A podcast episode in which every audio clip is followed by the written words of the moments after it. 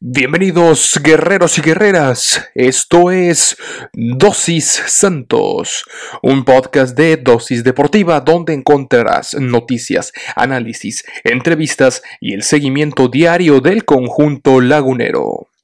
Yo soy Juan Carlos Flores Turrubiates y diariamente te administraré tu dosis Santos. Recuerda que puedes sintonizar nuevos episodios de lunes a viernes a través de Spotify, Anchor FM, Apple Podcast, Google Podcast, Breaker y Radio Public. Sin más que agregar, comenzamos.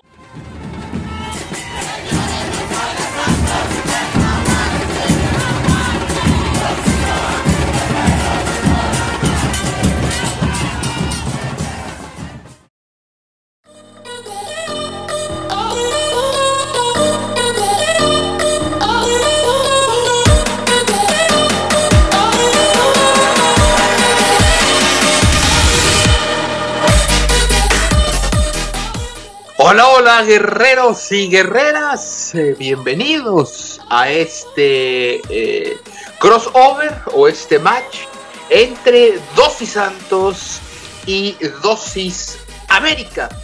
El día de ayer tuvimos la previa junto con Ricardo Romano en lo que fue el post del partido entre Chivas y Santos. Y ahora tenemos este crossover junto con nuestro estimado Jürgen González, a quien ahorita por supuesto eh, saludaremos para eh, llevarles todos los detalles de lo que fue, creo yo, un gran partido de fútbol allá en la comarca lagunera correspondiente a la Liga BBVA MX femenil, donde eh, pues a los dos equipos en realidad les surgía la victoria en donde a las Águilas eh, del América eh, pues, les fue como en feria en, la, en el clásico, eh, se fue Leo Cuellar, pues y, a partir de esa necesidad de sumar y de poder clasificar un equipo con el plantel que tiene el América femenil, pues se enfrentaba a un Santos que son unas auténticas guerreras y que tenían nueve partidos sin conocer la derrota, eh, sumando de a puntito, sí hay que decirlo también, salvo en su partido pasado contra el Cruz Azul. Y pues ahora se enfrentaron en un duelo de poder a poder, en donde honestamente eh, el árbitro dejó mucho que desear un arbitraje muy malo para los dos equipos. Tampoco vamos a buscarle tres pies al gato ni, nada, ni nada por el estilo. Eh, digo, no es que sea contra el América, digo, creo que fue el arbitraje malo en general. Pero ya hablaremos de todo esto y más junto con Jürgen González, a quien le doy la más cordial bienvenida a él y a toda la afición de Dosis América. Jürgen, siempre un placer y un honor eh, compartir micrófonos contigo.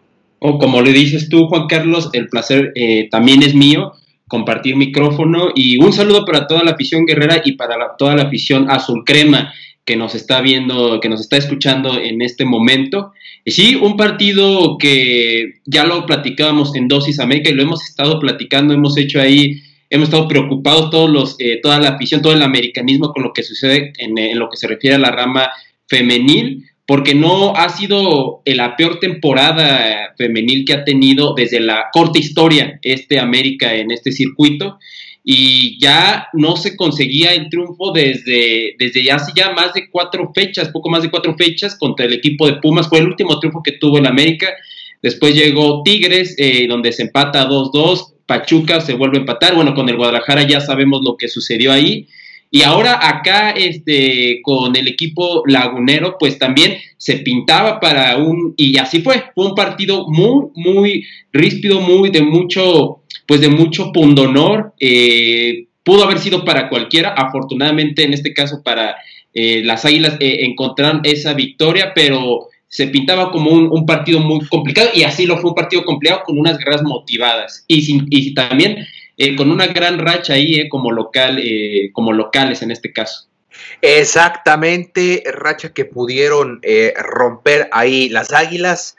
Pero antes de pasar este partido, Jürgen, ¿qué te parece si platicamos un poquito rápidamente lo que nos dejó la jornada eh, de la Liga BBVA este fin de semana, la Liga Varonil. Eh, nos dejó bastantes partidos eh, interesantes en esta jornada cabalística, ¿no? La jornada número 13, eh, Puebla y Mazatlán, ganó Puebla 3 por 1, por ahí lo platicamos en Maratón Deportivo, ya eh, anunciábamos este marcador.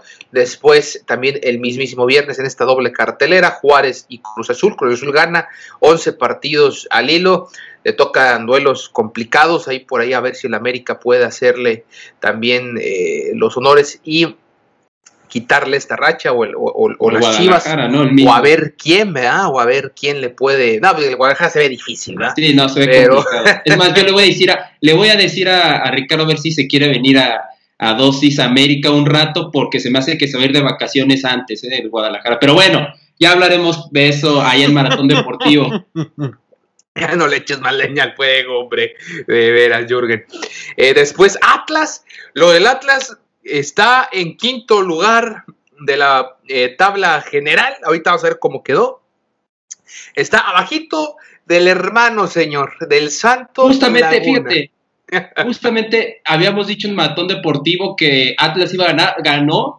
Y fíjate cómo son las cosas, ¿eh, Juan Carlos? El, el equipo ahí, el apestado del, del grupo Orlegui, ahí andaba abajito, ¿no? Ahí en los últimos lugares bueno, ahora es hermano apestado, ahí está, está ahí atrasito.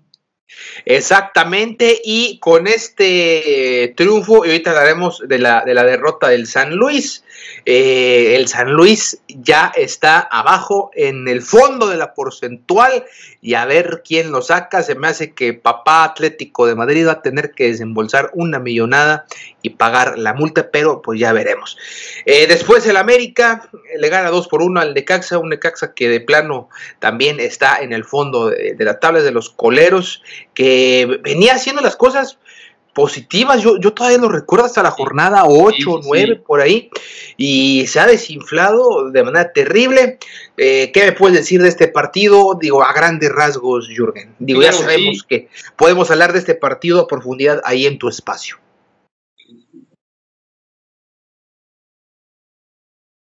Adelante, Jürgen. este, este partido, Ahí estamos, ahí estamos. Este, no, fíjate, claro, vamos a, ahí a, mencionar algo a grandes rasgos porque ya eh, para, ahí en la afición azul crema lo, analizamos bastante bien. De hecho, ahí vimos también unas áreas de oportunidad que tiene Solari. Este América, eh, ya lo decíamos en Maratón Deportivo, es eficiente, pero, pero eh, sí tiene ahí unas, unas áreas de oportunidad que, que sí, en, contra otros equipos, puede costar. Y de hecho, el equipo que viene precisamente va a ser una prueba importante. Pero fíjate, este, este partido fue muy, fue muy aguerrido, ¿eh? fue un Necaxa muy aguerrido. Eh, te puedo decir que al final, una de las cosas que rescatamos acá en, Dosis América, precisamente de este duelo, de este cotejo, fue la actuación de Giovanni Dos Santos. Ahora, vamos a ver, no, no la queremos ya, ¿eh? porque Giovanni Dos Santos da una y después, después de unos 10 partidos da otro buen partido entonces vamos a ver si no es llamarada de petate lo de, lo de Giovanni Dos Santos. Y hay un descubrimiento importante y un descubrimiento entre comillas porque ha sido importante sobre todo ahí en el medio campo es Richard Sánchez, ¿no? El cachorro, que son de las dos cosas que, que se pueden destacar de este equipo americanista y sobre todo ahora trabajar también en la defensa porque se arriesga mucho en la defensa en este juego, pero bueno, al final eso y sobre todo la velocidad de reacción que tiene esta América, que cada vez que se ve eh, cada vez que se ve abajo en el marcador, en menos de cinco minutos empata, ¿no? Ya lo vimos contra el León, donde se vio abajo en el marcador y empató con Henry Martin. Ahora aquí lo hace el mismo Richard Sánchez, después de cinco minutos, precisamente después, vuelve a empatar. Entonces son de las cosas que se les puede destacar a este América. Vienen dos duelos importantes para refrendar precisamente esa buena racha que se está teniendo eh, el equipo de, eh, de las Águilas del América. Uno, el Cientes contra Tigres y el que para mí es el duelo no solo de la jornada, ¿eh? el duelo del campeonato, que es contra Cruz Azul. Eh, son dos duelos que ahí van a estar muy interesantes y pintan para hacer eh, buenos cotejos para, para ver si este América, podemos el americanismo creérnosla con este equipo de Solari. Sí, ahorita ya veremos la tabla general cómo queda, pero esta liga es, bueno, si fuera la liga de eh, una liga de, de, un campeonato largo, ¿no? torneo largo, exactamente como en España, como en Inglaterra, como en otros lados eh, estaríamos hablando que el campeonato era entre Cruz Azul y el América y se acabó. De ahí en fuera la, distancia, híjole, ya es bastante, creo que ya ningún equipo lo puede eh, conseguir, ni siquiera nuestros Santos, caramba. Pero bueno, después viene el Monterrey, que todavía tiene un partido pendiente, le gana 2 por 0 al Atlético de San Luis, Funes Mori hace el gol 121, empata el Chupete Suazo, por ahí una actitud medio antideportiva de este señor. Eh, Funes Mori. Eh, al final, con este, con este gol, se armó la, la gresca, se vaciaron las bancas, pero pues, le terminan ganando y con esta derrota del San Luis. Quedan en el fondo de la tabla de cocientes. Una verdadera vergüenza lo de estos eh, gladiadores o estos colchoneritos, como les dicen. Después, partido interesante, parecía que no se jugaba absolutamente nada en el Pumas Pachuca. fue buenísimo, buen partido. De hecho, Pachuca iba, iba adelante 2 por 0. Minuto 89. No sé qué caramba le pasó a, los jugadores del Pachuca y a los jugadores de los Pumas, pero eh, en 3-4 minutos logran sacar el empate en un duelo muy interesante que se vivió allá en Ciudad Universitaria. Eso al mediodía, el domingo. Después fue, creo que el partido de la jornada, Guadalajara contra Santos. Eh, uno por uno. Creo que fue un buen juego, fue un gran espectáculo. Eh, por ahí, caramba, otro más al hospital. Nos mandaron a Ronnie Prieto, Ronaldo Prieto. Eh, nos lo descontó Gacho Antuna, pero feo lo mandaron al hospital. Ojo con el tema de los protocolos otra vez. Ojo con este tema de los protocolos. Me parece que ya la liga tiene que ponerse las pilas en este aspecto. Eh, porque sí estuvo muy, muy feo, pues, si vieron minutos medio agónicos en esa, en esa jugada, lo descontaron gacho, lesión eh, cervical, eh, está, eh, acrecentamos otro jugador más ahí al, al, hospital, a la lista de lesionados. Va a estar por ahí un par de semanas con el Collarín y, demás, con este esguince que tuvo en la cervical número uno. Eh, afortunadamente, digo, no pasó a, mayores, pero estuvo, estuvo fuerte, estuvo dramática. Sí. imágenes. Sí, sí, no, concuerdo completamente y lo vimos en la, en la femenil, por ejemplo, precisamente con con, con Santos también, si mal no recuerdo, con, con Wendy. Eh, mucho que desear este, este tipo de estos protocolos. Y bueno, con Santos creo que se vio mucho la ausencia de Gorrearán. Eh, eh, se, se, se, notó bastante. Y también pues un Guadalajara que, que jugó bien ya en el segundo tiempo, claro, con la circunstancia de ir perdiendo, ¿no? No, Pero... fíjate cómo, cómo son las cosas, porque incluso creo que Santos pudo ahí suplir en la medida de lo posible la ausencia de, de Gorriarán. Eh, eh, Prieto estaba haciendo un, gran partido por esa banda en donde estaba rapidísimo, junto con Otero y demás, mandando centros y, trayéndose a los contenciones de las Chivas, eh, haciéndolos y deshaciéndolos. y bueno, al final esa lesión, sí, el profe tarda, tarda en acomodar sus piezas y a eso lo aprovecha muy bien el conjunto de las Chivas y les alcanzó para el empate. Y de hecho se cansaron de fallar las Chivas porque lo, tenían también para, para, ganar. Y ahora por ahí también eh, Santos con eh, Eduardo Aguirre eh, pues bueno falló el que pudo haber sido el 2 por 0 a lo mejor las cosas hubieran cambiado. Pero fíjate cómo son las cosas ¿eh? porque salió una lista con los lesionados de Santos en donde si, si todos estos pudieran jugar o sea, que no estuvieran lesionados o que hubieran salido del equipo, pues, en un juego de imaginación, pues podríamos armar un equipito, ¿eh? Sí, eso es lo que te iba a decir. Está Gibran Lajud, quien se lastimó un dedo, está fuera esta, esta temporada, el segundo arquero, está ahí en una hipotética línea de cuatro con Bestiel Hernández y Ronaldo Prieto como laterales, y en la central está ahí Jonathan Lías e Ismael Gobea, imagínate nada más, luego hay una línea de tres con Gorriarán, eh, Jair González Gamés y Uli Rivas, muchos de ellos también son de la sub-20 y sub-17. Y luego eh, también está ahí Brian Lozano eh, en la última línea de tres con Diego Valdés y Ayrton Preciado, pues que entre que se recupere y no, ahí anda divagando, pero bueno. Ahí ese sería el 11 el once titular y en una de esas incluso este 11 le iba mejor que eh, busca al San Luis, estoy casi seguro. Sí, no, concuerdo, eh, concuerdo completamente lo que ha pasado ahí con Santos, eh, y bueno, hay mérito para Almada, eh, por lo que ha hecho con todo y, y, y, y un 11 ahí menos, un 11 titular ahí menos. Sí, hombre, de hecho, eh, por utilizar todos los sub 17 y sub 20 se perdió en esas, en esas categorías, está, también le está yendo medio mal al Santos. En fin, después Tigres contra Querétaro, ganaron los Tigres eh, contra el conjunto del Pitel también 1 por 0, partido, bueno, a mí no me gustó el partido, la verdad, eh, no sé a ti, Jürgen, y cerramos la jornada con el León contra Toluca. Eh, gran partido, e-, ese partido fíjate que sí me gustó, de ida y vuelta. El León le dio la vuelta al Toluca que iba ganando. Sí, ahí León va, es de los que va despertando. Y aguas, ¿eh? porque León por ahí se puede meter en la, pues en la reclasificación, ya está en esos puestos. Entonces va a ser un contendiente ahí fuerte en caso de que se meta, que sí lo veo ahí. Exacto, yo también, yo también ahí lo veo. Y ahora sí pasamos, mi estimado Jürgen, a eh, pues eh, lo que es la, bueno, antes, antes por supuesto, eh, vamos a ver cómo quedó la, tabla general. Las posiciones, Cruz Azul y América, ya lo sabemos, digo, nadie los va a bajar de ese 1 y 2. dependerá de lo que haga el América, no sé qué digas tú, Jürgen, eh, única y exclusivamente si queda como primero o segundo. Fíjate, aquí va a ser muy importante, estos dos juegos son los más complicados que se le vienen a, la América, lo, hemos platicado ahí con la afición eh, azul crema, que son de los juegos que más complicados se vienen, porque viene Tigres, que acaba de ganar, ¿no? Ganó a los Tigres, ¿no? O sea, ganó ahí en un partido ahí medio tirándole un poquito a, Malito, pero gana, gana Tigres, gana el equipo de Tuca.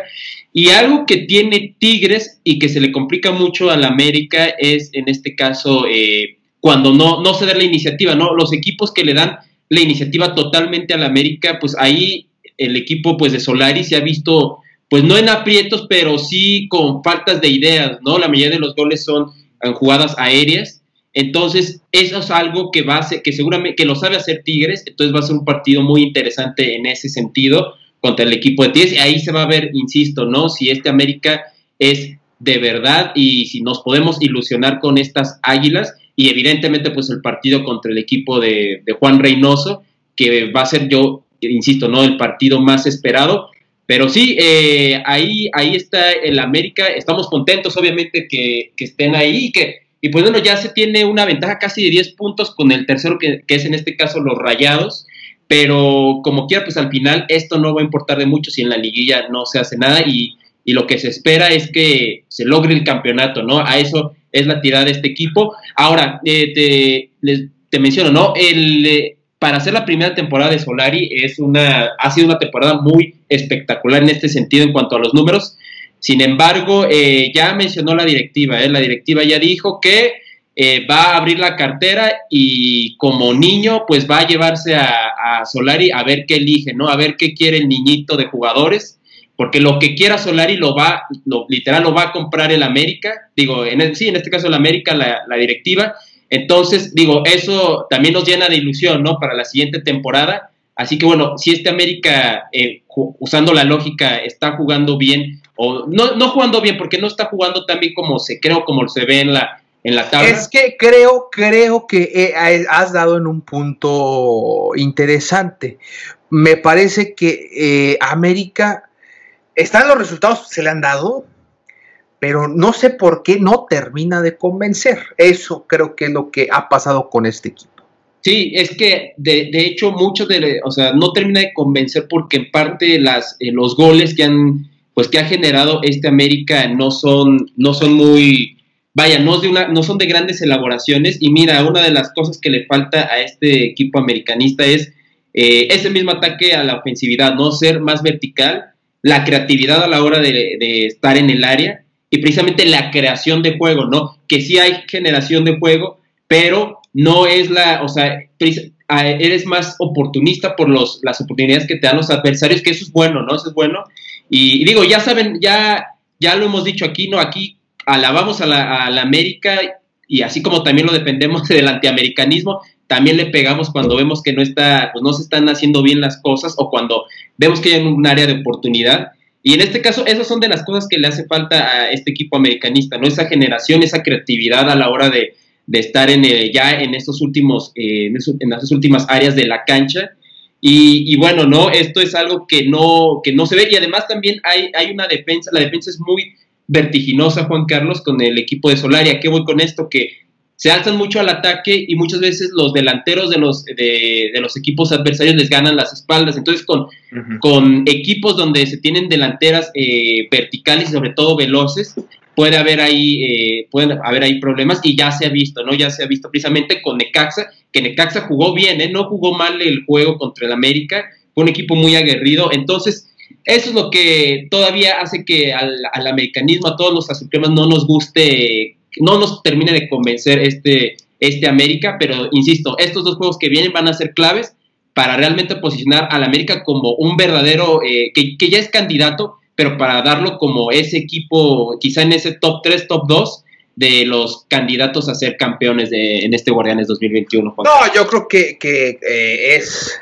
es ahorita candidato, eh, junto con Cruz. Creo que son los dos que se perfilan para, para poder eh, llevarse la corona. Aunque Cruz Azul, insisto, ya ni sé qué decir al respecto. Pero bueno, eso lo dejamos para otro programa pero todavía no tenemos dosis máquina o dosis Cruz Azul. Si ustedes están escuchando el son del Cruz Azul y les gusta la mala vida, pues adelante, ahí tienen el espacio abierto para eh, apoderarse de este programa. Y fíjate, Jürgen, cómo son las cosas. Pasamos del 2, eh, que es el América, al tercero, porque creo que de aquí, que es, fíjate, del tercero, que es Monterrey con 22 puntos, hasta... Y que tiene un partido pendiente ahí. Con un partido pendiente, por supuesto, hasta el León, creo yo, que está en octavo lugar. Estos van a estar peleándose por el lugar 3 y el 4. Eh, bien lo dijiste, Monterrey tiene un partido pendiente y 22 puntos, Santos Laguna tiene sus 13 partidos y la misma cantidad de puntos, por eso está en el cuarto lugar. Y Atlas tiene 21, Puebla tiene 20, que Puebla y Atlas son, creo yo, las cenicientas de este torneo. Toluca, sobre todo Atlas, porque Puebla, bueno, el pasado vimos que desde el pasado venía haciendo las cosas más o menos bien. Está el Toluca ahí con Cristante, eh, un poquito medio irregular, pero con buen paso. El León, eh, que empezó con una campeonitis aguda y ya está en puestos de repechaje. ¿Y qué digo de repechaje? Incluso si esto, si esto fuera como el formato que ya conocíamos, pues ahí ya estaría, de hecho, en, eh, pues en clasificación, en el octavo lugar. Y creo que a partir de aquí ya del 9 y creo que hasta el 15 se van a estar peleando estos puestos del 9 al 12, lo que es Tijuana, Tigres, Pachuca, Querétaro, Mazatlán, Pumas y Chivas. Yo creo que los que ya no tienen nada que ofrecer en este torneo San Luis, Necaxi Juárez, quienes son los sotaneros, Jürgen. Sí, eh, concuerdo ahí eh, definitivamente, ¿no? Y digo, qué triste, ¿no? Ver ahí a, equipos como, por ejemplo, ahí, por ejemplo, ves a los Pumas, al mismo Guadalajara, claro. también. Eh, esos dos equipos, por mencionarlos, sí es triste verlos ahí, ¿eh? Verlos ahí. Obviamente esta liguilla pinta, se viste si están equipos como Pumas, si están equipos como Chivas ahí en el, en el, ¿cómo se dice? En el, pues en el, en este caso, pues ahí en, la liguilla, ¿no? En, el formato de playoffs. Yo te decía esto de broma, ¿no? De, porque eso le, había comentado en su momento a, a, Ricardo, ¿no? Que a ver si nos veíamos en la, en la liguilla. Este, y Ricardo, pues ya de manera, pues ahí me dijo, pues no sé, no sé, no, no sabré decirte si nos vamos a ver y entonces yo le dije, no, si en la femenil, porque ahorita vamos a tocar la femenil, le dije, pues yo te voy a decir lo mismo, ¿no? ojalá y te vea en la femenil yo, eh, pero sí, eh, ojalá, eh, hablando de, estos equipos del Guadalajara precisamente, pues sí, es como, ahora sí que como adversario, como adversario ahí, acérrimo rival, sí nos gustaría ver un poquito más arriba, obviamente nos gusta ganar siempre, pero sí verlos ahí más arriba compitiendo en las liguillas, Entonces, ojalá y, en este caso por esos equipos como Pumas y, Guadalajara, pues puedan clasificar de periodo a la, pues a los, a los, pues a los puestos de mínimo de repechaje. Es correcto. Y ahora sí, dejamos de lado el tema de la varonil, que hemos hablado bastante. Y vámonos a la Liga MX femenil. La jornada 14 del Guardianes 2021 comenzó entre el conjunto del Atlético San Luis, las gladiadoras, recibiendo a las eh, Margaritas del Atlas, quienes ganaron. El Atlas haciendo muy, muy bien las cosas. Jürgen, 2 por 1 el marcador. Posteriormente, el eh, Necaxa, las centellas. ¿Cómo me gusta este nombre? Creo que ya lo he repetido como 10 mil veces.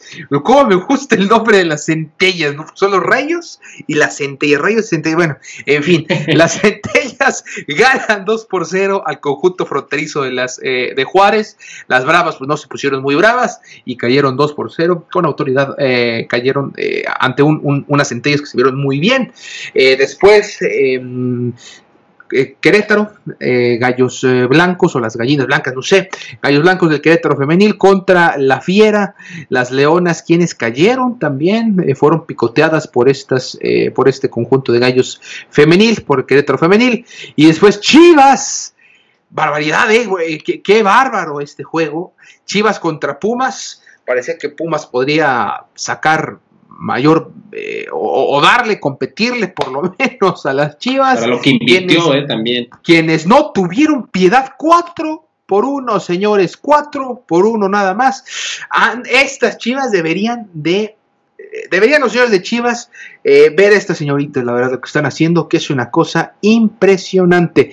Y las rayadas en un gran partido de muchos goles, visitando a la franja, a las camoteras 3 por 2, ganan las rayadas. En, eh, en el infierno, bueno, las diablillas, eh, las diablas rojas 1 por 0 ganan a las cañoneras del Mazatlán.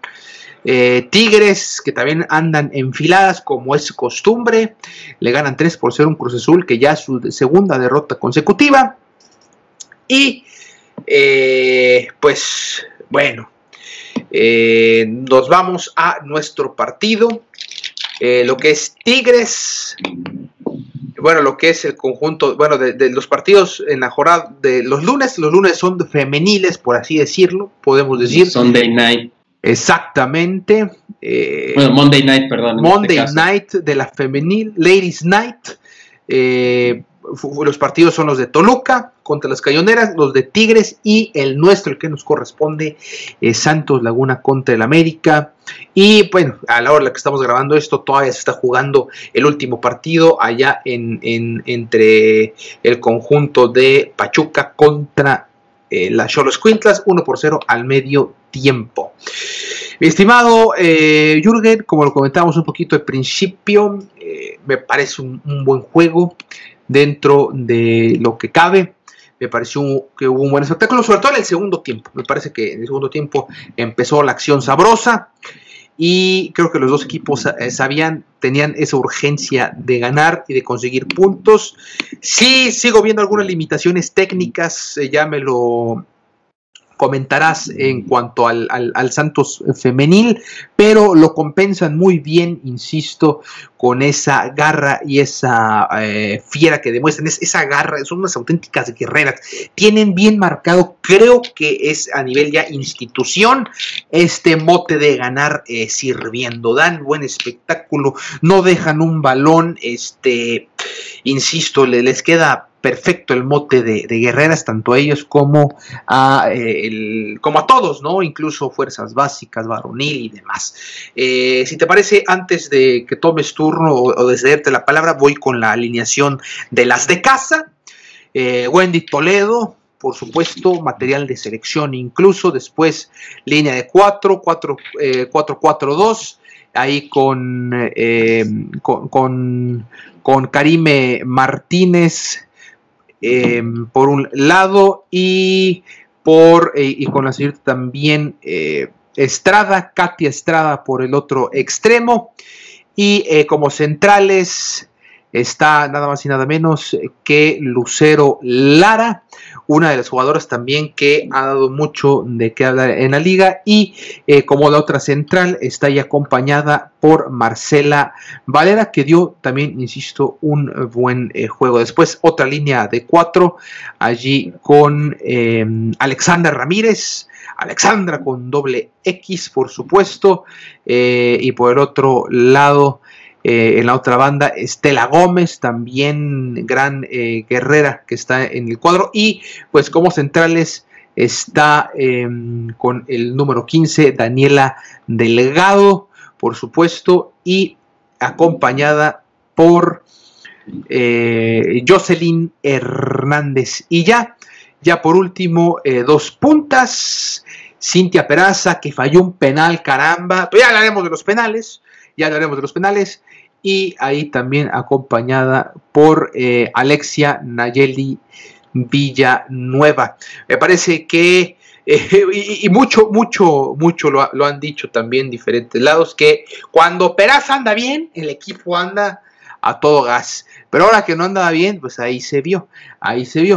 Eh, como las suplentes pues estuvieron ahí, Lucero estuvo ahí Karine Martínez, Katy Estrada, Marcela Ah, no, como, suplentes, perdóname, perdóname, estaba dando la alineación. Estuvo Paula Calderón, Lourdes de León, Nancy Quiñones, Olga, eh, Olga Trasviña, Wendy Morales, Perla Navarrete, Marina Martínez, Aide Pérez, Esmeralda Zamarrón e Isela Ojeda. Ahora sí, mi estimado Jürgen, eh, adelante cómo se paró el conjunto de las Águilas del América. Sí, mira, eh, fíjate, hay que, una de las cosas, uno de los factores y de los alicientes interesantes en este partido es que fue el primer juego de Hugo Ruiz. Hay que recordar que pues, Leo Cuellar se fue, gran persona Leo Cuellar, gran estratega, pero creo que estábamos de acuerdo al final que su época, pues el ciclo ya terminó en el equipo americanista y al final renunció o tuvo la dignidad de renunciar como se debía la categoría y, al final pues se pudo, se, se fue bien Leo Cuellar ahí pues dejando buenos números. Y bueno, y se quedó su auxiliar técnico Hugo Ruiz, que precisamente todos teníamos la duda de cómo iba a parar al equipo de las Águilas, en este caso, eh, sobre todo para ver si seguía el mismo patrón que Leo Cuellar o distinto. Y mira que hubo cambios muy, eh, hubo cambios muy significativos en la alineación, porque bueno, para empezar en la portería Renata Macharelli, que fue figura en este partido, eh, fue figura definitivamente ante este equipo de Torreón. Después a Jime Ríos como en la lateral izquierda. Aquí, en este caso, al, hizo unos cambios porque puso a Yaneli Farías, que para nosotros es nuestra, es nuestra comandante. ¿eh? Ha sido una gran, una gran central en este equipo americanista. Lo he reiterado muchas veces, inclusive en esos partidos que están para el olvido, donde no son los mejores que ha dado pues nuestras águilas femenil. Ella ha sido una de las que ha pasado la, la prueba de la evaluación. Y bueno, ahí está. ahí precisamente viene del Guadalajara, ¿eh? como dato curioso. Después en la otra, en la otra, en la otra central, se, eh, como acompañando a la central, puso a Selene Valera, Hugo Ruiz. Selene Valera que regularmente ella juega como lateral derecha y ahora la puso como central. O sea, Hugo Ruiz vino a hacer un cambio total en lo que es la, alineación táctica del equipo americanista. Y a Hanna Gutiérrez, que también ese es otro de los cambios que, otro de los cambios ahí significativos, porque regularmente ella está más, está más hacia cargada hacia la ofensiva, más hacia adelante ella regularmente la puedes ver en la lateral, eh, en el extremo derecho, precisamente ahí junto a, junto a Dani Espinosa, y aquí lo pone como lateral, eh, como lateral en, la defensa. Y justamente ya en la media también hubo ciertos cambios. Eh, Eva Beatriz González, que hizo un tremendo golazo precisamente en este partido con la número 13. Sí, sí. Cas Cuevas igual acompañada, eso ya es, es, es, este es una, pues un acompañamiento que venía ya haciendo Leo Cuellar desde antes, sin embargo, aquí la diferencia fue con Jennifer Muñoz, porque Jennifer Muñoz siempre la pone eh, cargada al centro y ahora la puso como una extrema derecha, justamente donde veíamos a, Hanna Gutiérrez, ahí puso a Jennifer Muñoz. Y en las delanteras, pues no podía faltar la, de, la, goleadora histórica de las Águilas, que es Dani Espinosa con la número 10 y Renata Fernanda Huerta con la número 35. Aquí los cambios serían Jimé Ríos, entraría por Jocelyn Oregel, quien había tenido unos partidos la verdad, la habíamos notado ahí medio dispersa en, el, en, los últimos cotejos que tuvo como titular, aunque a mí es una jugadora que me gusta mucho porque es una jugadora que tiene presencia en la ofensiva, sobre todo cuando juega en la central, y también tiene, tiene precisamente estos atributos de poderse ir hacia adelante y poder dar juego hacia adelante como defensa.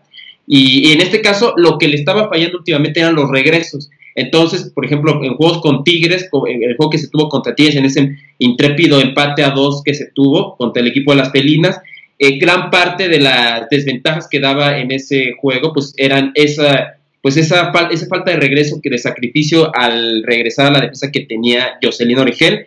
Eh, aquí entró como cambio por Jimé Ríos. También otro de los cambios fue Ana Gaby Lozada, que ella fue muy señalada y es que sí tuvo eh, tuvo errores muy, muy eh, mayúsculos en el partido contra el equipo del Guadalajara. En, en dos de los cuatro goles que precisamente mete eh, el, equipo del Guadalajara en, en, aquel clásico en el Azteca, grande parte de la responsabilidad la tuvo Gaby, eh, Ana Gaby Lozada y ella entraría al minuto 86 por Jennifer Muñoz. Ahí pues Hugo Ruiz te estaba dando a entender que iba a defender la, la, la victoria metiendo ahí una, a un extremo derecho por una defensa, una defensa central y eh, me terminaría saliendo, el último cambio sería eh, Dorian Montserrat Hernández, la número 11, por Dani Flores. Eh, estos fueron los cambios que hizo, que hizo el equipo de Hugo Ruiz, donde ya se le vio que se vio y se pudo percibir que ya al final se estaba protegiendo la victoria porque sí habían unas guerreras que estaban con esa hambre de no querer esa no querer perder esa racha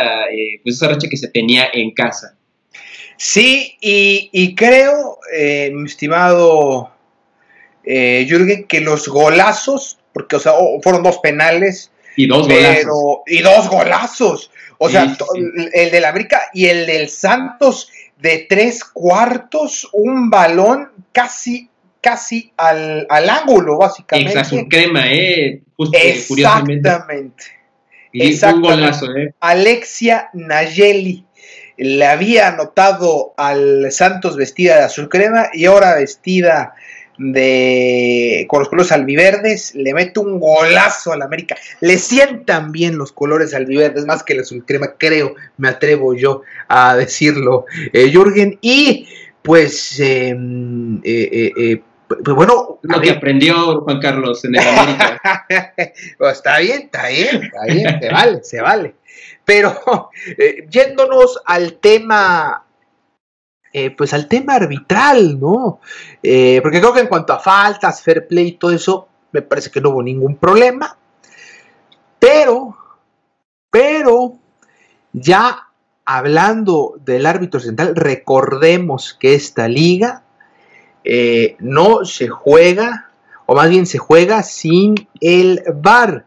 Ahí estuvo el señor Fernando Alexis Portillo Botello fue el, árbitro de este partido, eh, bastante joven, por cierto, muy, muy, muy joven. Su debut fue en, ante el FC Juárez contra Necaxa en el 2019, nació en el 97, tiene 23 años, 7 meses. Eh, fue, es registrado como asistente 1. Su último partido fue Santos Laguna contra América. Eh, pero hoy creo que yo, yo no vi en ninguna de las dos jugadas, Jürgen, de penal, penal. No sé si en la primera que a lo mejor eh, digo, él estaba muy cerca, insisto, estaba bien posicionado y demás, pero marca el penal y luego el segundo penal, no sé, ahí sí, yo vi menos penal que el penal contra a favor, a favor del América, pues, y el penal a favor del Santos, ese yo menos lo vi penal que, el primero. Entonces no sé si en un afán de querer compensar por allí, eh, el segundo, eh, pero me queda claro que el primero tampoco fue. Eh, no, no sé, sigo yo muy confundido, Jürgen. Ojalá me puedas explicar un poco más o menos como qué, qué, qué pasó con esos dos penales, que creo, si a mí me lo preguntas, que el resultado debió haber sido uno por uno y debimos habernos quedado con esos golazazazos. Sí, mira, pasa muchas veces, no lo puedo confirmar obviamente porque no, no, es como que no es como que alguien, lo, eh, como que algún árbitro sí lo haya declarado así, pero parece, ¿no? Que luego, y pasa por ejemplo en la varonil, que marcan penal y después se marca penal para el otro equipo, ¿no? Y, te da a entender que, pues, como que dijo, ah, bueno, me equivoqué acá, ahora acá, ¿no? Claro. Eh, yo, fíjate, en a simple vista, no lo sé, a mí definitivamente concuerdo ahí contigo, Juan Carlos. No era, para mí no era penal ninguno de los dos, siendo objetivos. Ahora, en el, en el que en el que le hacen a Dani Espinosa eh, del América, yo no sé eh, no, no pasa, no hay otra toma. Yo quisiera ver una toma del otro lado, cómo se ve para ver si hay alguna especie de rozón por parte de la defensora eh, Guerrera. Eh, y, a, lo mejor así me podría explicar que fuera penal, porque también, de hecho, hasta ni se ve que la toca, ¿no? inclusive hasta yo, en, cuando vi el partido, dije, híjole, no, no, no, nos, no nos la vayan a pintar de amarillo, ya viene de amarillo, no, no le van a poner más amarillo con la tarjeta.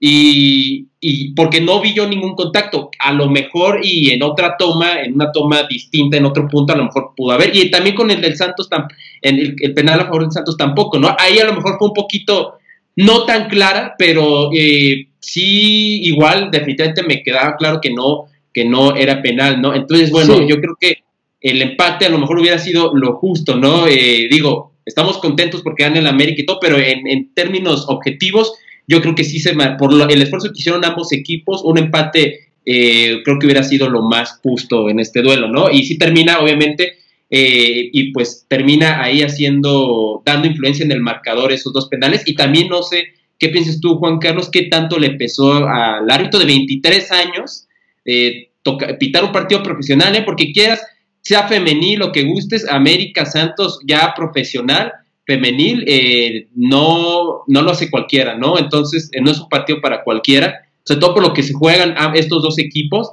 que los dos se juegan precisamente el poder clasificar. Eh, no sé qué tanto le haya pesado esa misma presión al joven árbitro, ¿no? Que vimos en este duelo.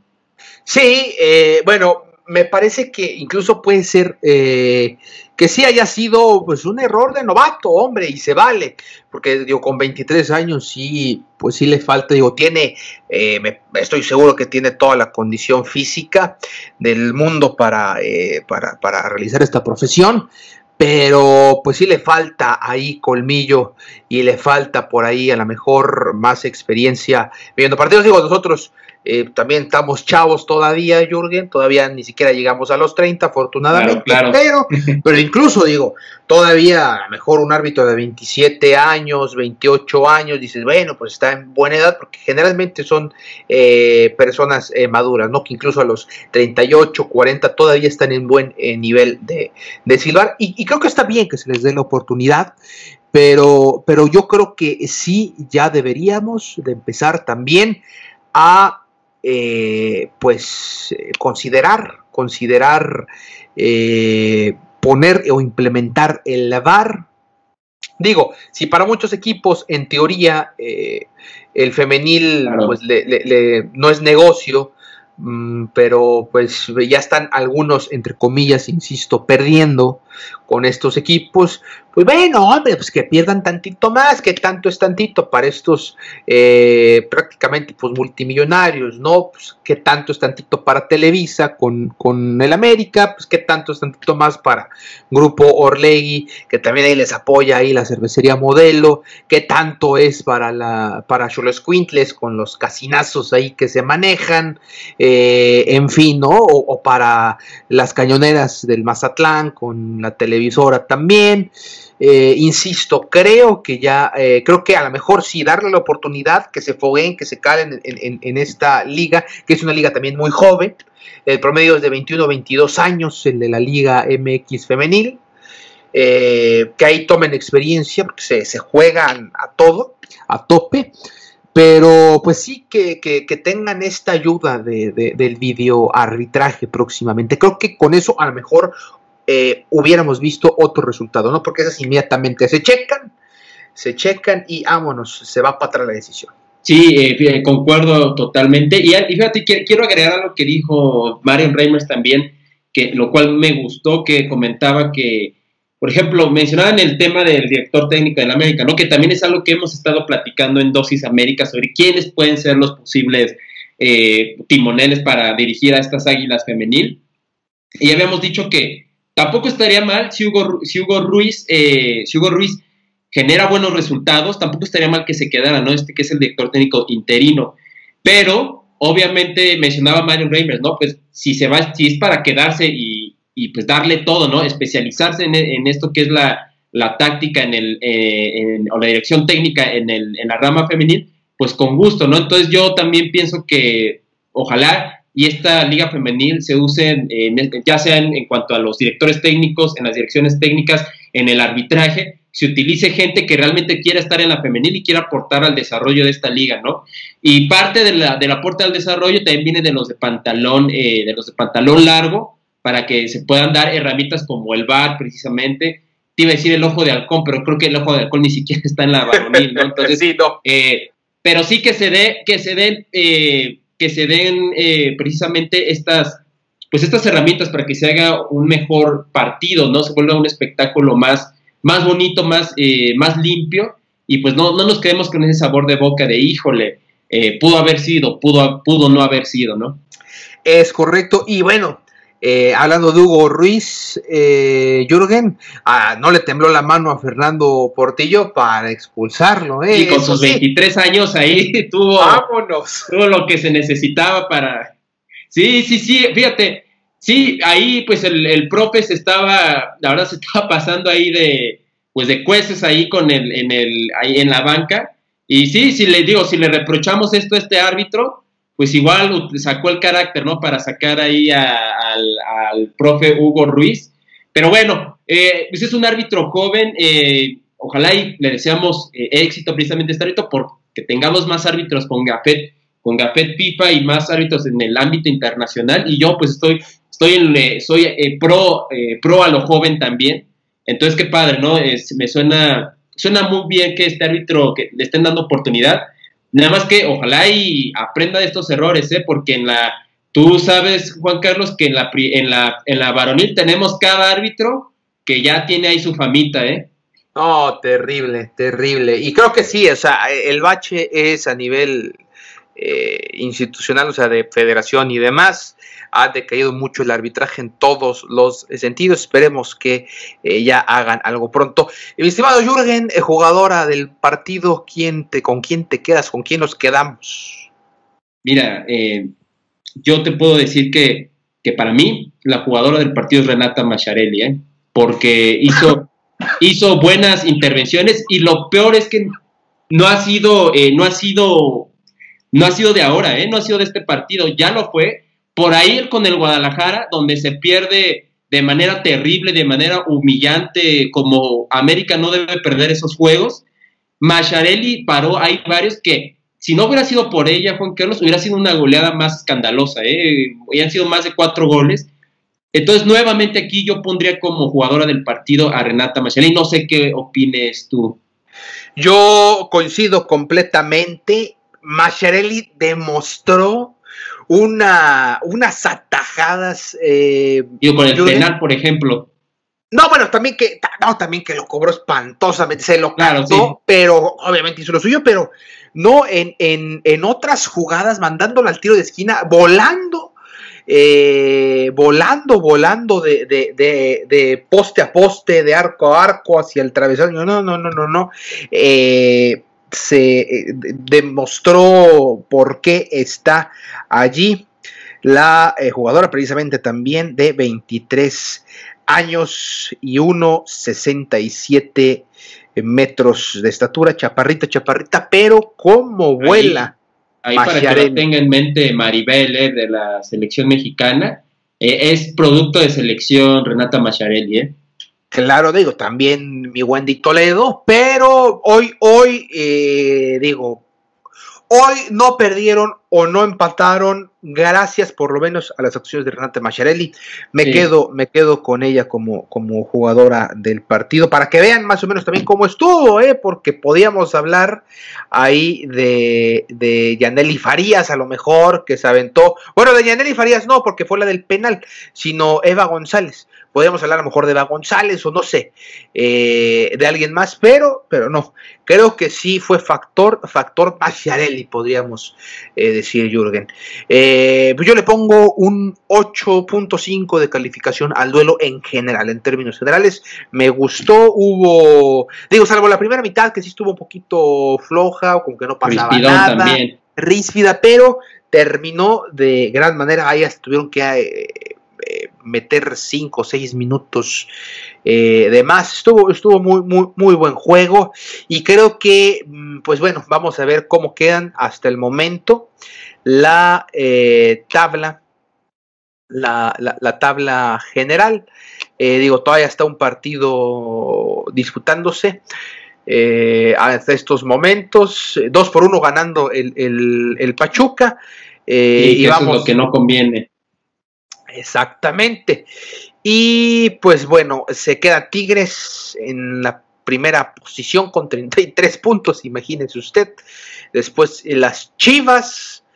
después, fíjate, Guadalajara en lo más alto aquí, ¿eh? ¿Cómo son las cosas? Chivas con 30 y Atlas con 30 en tercer lugar. Monterrey con 29 en cuarto lugar. Fíjate, están en cuarto lugar las Rayadas. Luego Pumas con 25, Toluca con 23, Cruz Azul con 22 y Pachuca, eh, si, no, mm, si no estoy, eh, creo que llegaría a 21 o subiría hasta 24, Jürgen. Sí, eh, total. 24, sí, ah, Pachuca. Sí, Pachuca subiría, subiría, incluso podría subir hasta la posición número 6. Eso justamente era lo que, Ajá, que lo que te quería comentar, que, que este resultado no conviene para nada a, la América porque ya se está empezando a despegar, se vuelve a despegar Pachuca, entonces, y, sobre todo, ya lo vamos a ver seguramente ahorita cuáles son los siguientes compromisos de ambos equipos, pero vienen duelos ahí difíciles, entonces, precisamente algo que no conviene es que las Tuzas, pues, logren avanzar, pero bueno, si esto es así, ya lo dijo en la declaración Hugo Ruiz, ese Vienen tres finales para el América, tres la liguilla ya empezó para el América, entonces, bueno, ahí va, así es como está el, asunto con la femenil. Pues ahí está, Jürgen, y, eh, completa esta, tabla, insisto, el, pues sí, el América que no le va a convenir este resultado de Pachuca, como ya lo comentaste, Mazatlán tiene 20 puntos, llega a 20 puntos, eh, Mazatlán, las cañoneras con 17, Tijuana con 15, en el 11 y en el 12 pues está Santos con 14 puntos. Se ve lejos, ¿eh? se ve muy difícil ya poder clasificar, mm, pues a intentar nuevamente, ¿verdad? Digo, la semana pasada todavía nos ilusionaron con poder clasificarse ganándole al Cruz Azul, pero pues ahora pues fue un cubetazo de agua fría. Volvemos nuevamente a la realidad de tratar de terminar el torneo eh, de la manera más digna y mejorar para el siguiente, que ahora sí podamos calificar nuestras guerreras del el Santos Laguna. Jürgen, no sé si tengas algo más eh, que agregar antes de despedirnos. Sí, no, nada más que, bueno, para el América viene precisamente un compromiso hay un viaje allá a la Sultana del Norte contra el equipo de Rayados, contra las Rayadas. Entonces, ese partido va a estar eh, muy interesante, muy complicado precisamente, pero bueno, es la, oportunidad de Hugo Ruiz de demostrar ¿no? que, que hay un cambio, que empieza a haber un cambio precisamente con estas águilas. Hay plantel, aunque el momento de Rayadas, de las Rayadas, es, es mejor, eh, siendo sinceros, pero eh, bueno, esto es fútbol al final y, bueno, es, puede suceder cualquier cosa. Ahí vamos a seguir platicando precisamente de la, de la femenil. Y pues bueno, a ver si nos vemos, eh, si no es en este, yo creo que en, el, en la varonil sí nos vamos a ver posiblemente ahí en Lo más seguro es que sí, Jürgen, lo más seguro es que sí, ahí sí casi te lo puedo prometer. Aquí difícilmente, eh, bueno, mencionas el duelo contra Monterrey en la femenil, va a estar sabroso. Esto en la siguiente jornada, en la 16 contra el Cruz Azul, creo que por ahí pues, les puede ir bien al América, Cruz Azul anda medio mal, y terminan contra el conjunto del Puebla. Ah, me parece que también pueden ser ahí puntos ganables. El caso de, Santos, la siguiente ¿eh? jornada, eh, Toluca, pues ahí podemos, se puede hacer la grande.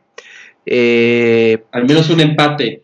Sí, fácil, pero yo creo que sí pueden sacar los tres puntos si siguen jugando de esta manera y con plantel completo y demás, y ya no tienen nada que perder y todo que ganar. Después contra Juárez, que claro que se puede ganar este partido, y posteriormente cierran contra el conjunto de el Mazatlán, partido que también puede ser ganable. Y no sé si gana todos y pues rezamos a todos los santos, una vez clasificamos, pero la pues, calculadora y sacar la calculadora, esperar resultados y a ver qué pasa, pero bueno, por lo pronto eh, matemáticamente hay posibilidades, pero siendo realistas está muy, muy complicado. Jürgen, muchísimas gracias. Antes de despedirte, eh, dinos dónde nos encontramos, ya sabemos que en Dosis América. Claro que sí, ahí en dosis.américa en Instagram a mí me pueden encontrar en Instagram como YSports51, YSports51 y en Twitter como YSports. Y nuevamente repito, ¿no? Eh, ahí en la, para toda la afición azul crema y toda la afición en general del fútbol mexicano, eh, pueden encontrar ahí el Instagram de Dosis América como dosis.américa. Pues ahí está, eh, y a mí ya lo saben, aquí en arroba dosis.santos, en mi Twitter como eh, arroba Juan Carlos-FLT, ahí estamos por supuesto, y mañana nos vemos, eh, Jürgen, en Maratón Deportivo, completamente aparte y hablando de todo el acontecer deportivo que nos deja semana a semana, ahí con Peter de Dosis Tigres, ahí con, con Ricardo de Dosis Chivas, eh, Jürgen y su servidor, ahí estaremos mesa completa, mesa de, de puro crack, señor, qué última palabra, ni que nada, que Sport Center, ni que nada, esta es la mesa. Qué fútbol picante, hombre, se quedan cortos eh, Álvaro Morales y compañía. Mi estimado Jürgen, muchas gracias. Eh, esperemos escucharnos y vernos pronto. Así va a ser, así va a ser un placer y nuevamente compartir el micrófono, Juan Carlos.